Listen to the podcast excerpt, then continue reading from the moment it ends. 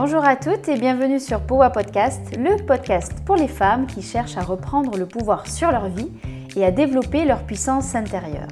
Je m'appelle Saskia Vulpian, je suis coach pour femmes et experte en développement personnel. Ma mission Permettre à un maximum de femmes d'explorer tout leur potentiel. Le développement personnel est devenu une jungle dont il est parfois difficile de démêler le bon grain de livret. À travers ce podcast, je vous invite à découvrir les meilleurs outils concrets de développement personnel et à vous poser les bonnes questions, celles dont les réponses provoquent des déclics. Parce que je suis persuadée que c'est en décryptant votre fonctionnement intérieur que vous allez transformer votre vie. Bonjour à toi et bienvenue dans cet épisode 33 de Poa Podcast. Dans l'épisode précédent, on a parlé de deux types de pensées dysfonctionnelles que tu dois absolument combattre et je t'ai donné plein de pistes à explorer pour faire ça. Je t'ai parlé de la pensée de personnalisation qui consiste à s'attribuer la cause de tous les événements négatifs autour de soi et je t'ai parlé de la pensée qui tire des conclusions hâtives qui comprend donc l'interprétation des pensées de l'autre et aussi ce que l'on appelle les erreurs de voyance. Si tu n'as pas encore écouté cet épisode, je t'invite vraiment à le faire. Cette semaine, je te propose qu'on parle d'un tout nouveau sujet. On va parler de la blessure d'abandon. Je vais t'expliquer ce que c'est, je vais t'expliquer d'où ça vient, je vais t'expliquer les mécanismes de défense qui ont pu se mettre en place suite à cette blessure d'abandon. Je vais t'expliquer aussi pourquoi c'est si difficile de guérir de ce traumatisme vécu d'abandon. Et enfin, je te donnerai des pistes pour t'aider à faire en sorte de cicatriser cette blessure et de mettre de côté les mécanismes de défense que tu as mis en place et qui ne te servent plus aujourd'hui. C'est parti. Dans la relation à l'autre, quelle qu'elle soit, pour se respecter et être respecté en retour, il faut être capable de s'aimer soi-même. Parce que si on est capable de s'aimer, on est capable de penser qu'on mérite d'être aimé, qu'on mérite le respect. On est capable alors de ne pas accepter l'inacceptable, de dire non ou de partir d'une relation toxique.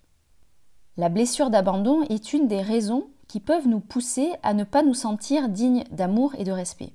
Elle peut provoquer des dépendances affectives, peu d'estime de soi, de la dévalorisation, de l'anxiété, la peur de la solitude, de la culpabilité et du stress. Cette blessure d'abandon nous pousse alors à penser que l'autre est toujours mieux que nous. Elle nous pousse à avoir du mal à trouver notre place. Elle nous pousse à avoir la culpabilité facile. On pense alors qu'on doit toujours en faire plus pour être aimé, ça peut engendrer aussi des cercles vicieux qui se répètent avec des schémas victime-bourreau en permanence. Ça peut générer aussi parfois la peur de la solitude, qui est souvent là parce qu'on a l'impression d'avoir besoin de l'autre pour exister. Cette blessure d'abandon, elle entraîne beaucoup de croyances limitantes, type je suis moins importante que les autres, je ne suis pas aimée, je suis seule au monde, je suis la dernière roue du carrosse, tout le monde se fiche de ce que je vis ou de ce que je ressens. Le sentiment d'abandon, lui, est là quand nous ressentons une émotion intense à l'idée de perdre quelqu'un ou de perdre son attention. Par exemple, si notre couple vient à se séparer, la personne dont la blessure d'abandon est encore active ne va pas dire qu'elle a été quittée, mais elle dira qu'elle a été abandonnée. De toute façon, à partir du moment où le terme d'abandon est utilisé pour décrire nos relations sociales, il y a de fortes chances que nous soyons encore en train de vivre une blessure d'abandon qui n'est pas cicatrisée. Alors, cette blessure d'abandon, elle prend naissance dans notre enfance. Elle peut être liée bien sûr à un abandon réel de la part de nos parents, mais pas seulement. Ça peut être aussi un vécu symbolique d'abandon, quand nos parents se séparent, si notre père ou notre mère travaillait énormément et qu'on le voyait peu. Ça peut être lié aussi à la multiplication de situations où nous avons appelé à l'aide en tant qu'enfant et où personne n'a répondu à l'appel. Ça peut aussi évidemment être en lien avec le décès d'un des deux parents. La conséquence d'un vécu réel ou symbolique d'abandon est que l'enfant a le sentiment que ses besoins ne sont pas comblés puisqu'une personne ressource pour lui n'est pas là ou insuffisamment là. Et donc il se sent obligé de refouler ses besoins. Pour se protéger de ses ressentis vis-à-vis du parent concerné, l'enfant a tendance à se culpabiliser, à se dire que c'est de sa faute si son parent ne vient pas répondre à ses besoins tels qu'il devrait le faire. Or, évidemment, L'enfant n'est aucunement responsable, il ne devrait même pas avoir à demander que ces personnes ressources viennent répondre à ses besoins. Je te propose pour illustrer un exemple simplifié d'un vécu d'enfant et des conséquences que ça pourrait avoir sur notre moi adulte. Bébé pleure et crie dans son berceau, et personne ne vient répondre à son besoin de sécurité, de présence. Il finira par s'endormir mais dans un état de stress. Si cette situation est répétée un grand nombre de fois, lorsque ce bébé devient adulte, il va ressentir un vide à l'intérieur de lui, à la suite par exemple d'une rupture sentimentale. Il pourra inconsciemment revivre ce ressenti de bébé et croire qu'il est seul au monde et qu'il ne pourra jamais s'en remettre. Mais c'est une illusion, puisque l'adulte qu'il est est tout à fait capable de répondre maintenant à ses besoins par lui-même. Suite à ce vécu d'abandon réel ou symbolique, nous développons un mécanisme ou plusieurs mécanismes de défense qui nous protègent de la douleur que nous avons vécue dans la situation d'abandon. Ce mécanisme nous place en mode survie. Il est tout à fait utile au moment où nous vivons ce vécu d'abandon. Ce qui n'est alors plus fonctionnel, c'est de conserver ce mécanisme de défense dans notre vie d'adulte. Et c'est pourtant ce que nous faisons sans nous en rendre compte. Si je regarde ça sous un autre angle, on peut dire que le vécu d'abandon est un trauma pour l'enfant, qu'il engendre de grandes souffrances, et qu'après ce trauma, l'enfant va développer un traumatisme qui correspond en fait à la conséquence du trauma. Et c'est là que va apparaître un mécanisme de défense qui a pour but de le protéger du vécu traumatique et d'une éventuelle survenue d'une situation de vécu d'abandon similaire. Ces vécus, ces mécanismes pardon, de défense, quand ils sont présents dans notre vie d'adulte, alors même qu'ils ne sont plus nécessaires, pourraient finalement représenter une blessure encore ouverte, une blessure qui n'a pas encore été soignée. Alors, quels sont ces mécanismes de défense qui ont pu se mettre en place? Il en existe une multitude qui peuvent être développés suite à une blessure d'abandon, et je te propose de te faire découvrir quelques-uns de ces mécanismes de défense tels que Ingeborg Bosch-Bonomo, psychologue, nous les propose. Le premier mécanisme de défense que je te propose de découvrir, c'est le fait de développer des peurs profondes sur certains sujets. Ces peurs évitent en fait la confrontation et elles nous évitent donc de prendre le risque de se sentir abandonné de nouveau. Deuxième mécanisme de défense, c'est le sentiment de culpabilité il permet à l'enfant que l'on était de donner du sens au sentiment d'abandon ressenti. En effet, si papa ou maman m'abandonne, c'est forcément de ma faute, parce que ce sont les personnes qui sont censées m'aimer le plus au monde. J'ai donc forcément dû faire quelque chose de mal. En pensant ça, l'enfant donne un sens à ce qu'il vit. Troisième mécanisme de défense, c'est le faux pouvoir. C'est finalement le mécanisme de défense de la personne qui pense que le problème c'est toujours les autres.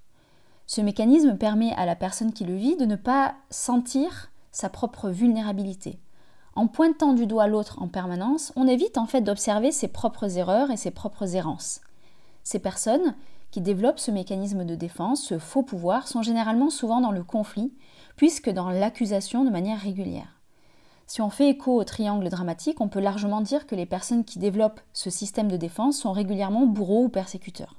Ce sont souvent des personnes qui ont vécu de l'humiliation quand elles étaient aussi plus jeunes. Quatrième mécanisme de défense, c'est le développement de faux espoirs. Quand un enfant n'a pas reçu un attachement sécurisant, une fois adulte, il cherche à retrouver ce qu'il n'a pas eu. Il nourrit alors de faux espoirs qui l'entraînent à attendre le prince charmant ou qui l'entraînent à nourrir des fantasmes de vie de famille qui n'existent pas dans la réalité. Avec en plus l'idée qu'en faisant des efforts, en en faisant toujours plus, on arrivera à compenser ce dont on a manqué enfant.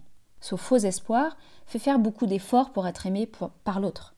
Malgré ça, et quelle que soit la quantité d'amour qu'on reçoit en face, en général, cette personne qui développe ce mécanisme de faux espoir ressentira toujours un manque.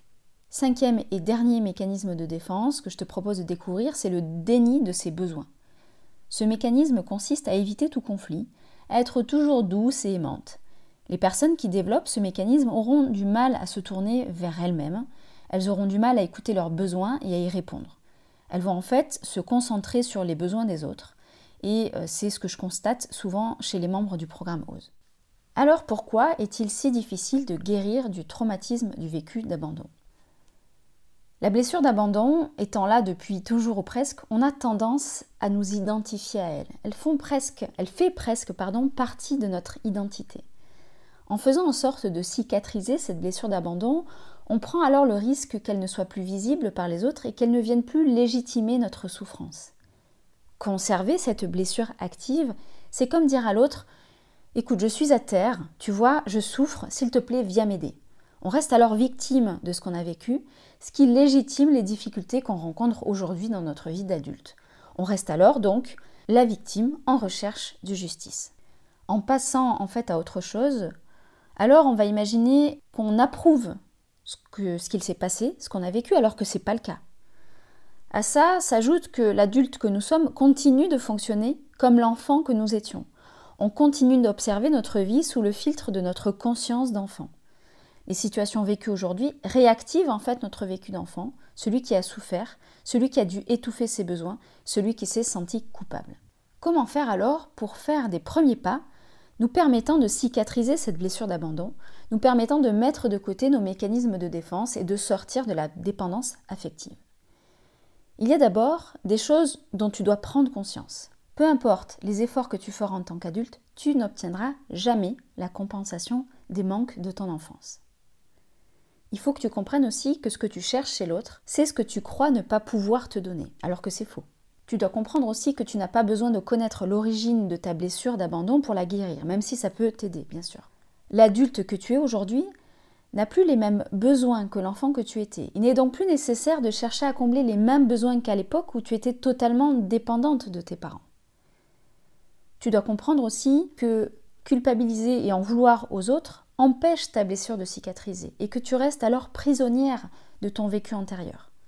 Sortir de ton sentiment de culpabilité et pardonner peut te permettre de passer à autre chose. Tu dois aussi garder en tête que ce n'est pas parce que tu ne parles pas de ton passé, que tu es un peu dans le déni, que tu arrives à cicatriser. C'est en fait une fausse manière de te faire croire que c'est cicatrisé, mais ça ne marche pas.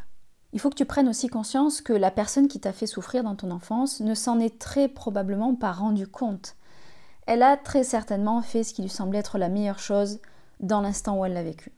Tu dois prendre conscience que si un de tes parents est parti, par exemple, ce qui te fait encore souffrir une fois adulte, ce n'est plus l'événement en lui-même, mais ton mental qui continue de se nourrir négativement de ça. Tu dois prendre conscience également que lorsque tu choisis pleinement d'être responsable à 100% de tes paroles et de tes actes, tu cesses alors d'être dans l'attente, et l'attente c'est une conscience d'enfant. Réalise aussi que pardonner, ce n'est pas dire qu'on accepte l'inacceptable, mais c'est prendre le parti de se libérer d'un poids qui nous fait du mal et qui nous freine. Si tu arrêtes de te positionner en victime, alors il n'y a plus de bourreau. N'oublie pas que pour jouer un jeu, il faut toujours être deux. Il faut aussi que tu arrêtes de croire qu'en donnant aux autres ce que tu aimerais recevoir en retour, alors ça va forcément arriver. Arrête de donner à l'autre pour cacher que dans le fond, tu as l'impression de ne pas recevoir ce que tu aimerais recevoir. Il faut que tu prennes conscience des bénéfices secondaires que tu tires à vouloir tout le temps aider l'autre et répondre à ses besoins et dire oui à tout. Le sauveur fait en général pour lui-même ce qu'il fait croire qu'il fait aux autres. Il faut également que tu prennes conscience qu'il y a une sorte de chantage affectif à donner inconditionnellement, puis un jour arrêter parce qu'on en a marre de ne rien recevoir en retour. Autre élément, c'est important que tu sortes euh, de l'image d'épinal que ta conscience d'enfant te renvoie, avec l'idée du prince charmant qui viendrait te sauver et répondre à tes manques, avec l'idée de la famille parfaite qui reste unique coûte que coûte, et qui viendrait peut-être combler le manque de ce que tu n'as pas connu en étant enfant. Dernière chose dont il faut que tu prennes conscience, c'est que tu as toutes les ressources à l'intérieur de toi pour répondre maintenant toi-même à tes besoins. Voici maintenant les pistes de choses que tu pourrais commencer à mettre en place progressivement. Tu pourrais d'abord solliciter un coach ou un thérapeute mais sans le considérer comme ton sauveur, sinon tu retombes dans la même dépendance à l'autre. Tu pourrais commencer à travailler, à chercher à différencier tes pensées d'enfant et tes pensées d'adulte. Tu peux aussi accepter de continuer à donner aux autres, mais pas si tu attends quelque chose en retour. L'attente vis-à-vis de l'autre est une manière de continuer à vivre les événements avec une conscience d'enfant. Tu peux reprendre le pouvoir sur ta vie en apprenant à répondre toi-même à tes besoins. Tu peux également expérimenter la désobéissance fondamentale. C'est l'idée en fait de sortir des attentes de tes parents ou de la société et de devenir enfin l'adulte que tu es dans le fond. C'est sortir finalement d'une relation hiérarchique et réussir à se positionner finalement chacun en adulte qui prend les meilleures décisions pour lui.